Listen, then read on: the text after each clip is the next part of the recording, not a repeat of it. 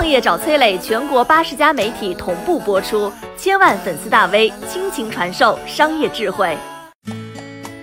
英特尔股价暴跌背后真正的原因是啥？英特尔和台积电之间发生过哪些故事？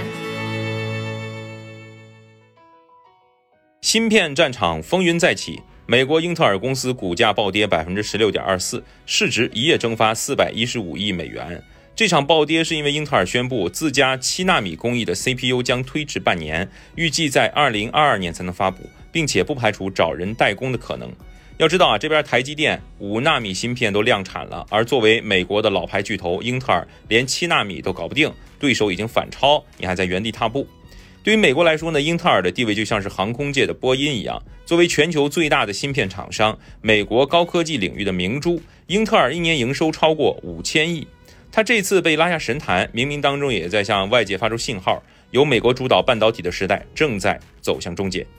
作为灵魂科技，芯片对于电子产品的重要性不言而喻。如果你的手机里没有芯片，那么它就是一个没有灵魂的板砖了。但是芯片的发展史并不长。一九四七年，晶体管在美国被发明；一九六零年到八零年，美日半导体产业蓬勃发展；一九八六年，美日芯片大战，日本被打得一蹶不振。美国和韩国靠着手里的英特尔和三星傲视群雄到现在，英特尔和三星一直坚持一体化操作，这俩呢是全球仅存的集设计、制造、封测等多个产业链于一体的芯片巨头，根本不需要依赖别人。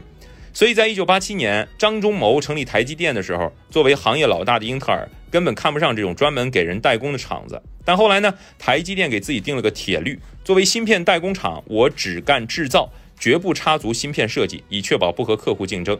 凭着一股韧劲呢，台积电专注芯片的制造领域，不断的取得技术突破，也深度绑定了苹果、华为等大厂的订单。而这次技术落后，据说英特尔的应对策略是把2021年18万片六纳米芯片的代工订单交给台积电。一旦落实呢，就意味着英特尔放弃了五十年来的主要竞争优势，彻底失去垄断地位。英特尔和台积电之间的故事纠葛，主动演绎了啥叫三十年河东，三十年河西。过去几十年，英特尔在 PC 处理器领域打遍天下无敌手。无论你是 Windows 系统还是苹果系统，都得用它的 CPU。而且呢，人家是自研自产，堪称垄断式的存在。正是因为这种君临天下的统治地位，英特尔2019年业绩逆势上扬，净利润高达210.48亿美元，成为全球收入最高的半导体公司。但风光背后呢，铁王座已经不保。一方面，英特尔靠电脑芯片打天下的，一直没有抓住移动互联网的机会。现在各大手机厂商，三星、苹果、华为都自研芯片，其余的用高通、联发科的芯片，压根儿没有英特尔啥事儿。更严重的是呢，英特尔引以为傲的芯片一条龙模式也不灵了，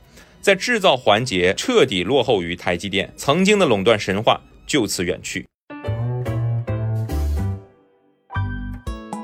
我是商业小纸条，我在很多平台去分享过创业方面的课程和经验，比如说抖音、快手、百度、阿里、腾讯等等。我把主讲内容呢整理成一套音频课程，里面谈到了如何创业、如何做副业，以及优质的一些项目剖析等等，相信会对你有所帮助。下拉手机屏幕，在节目简介里添加我的个人微信，这套课程可以免费给你一份。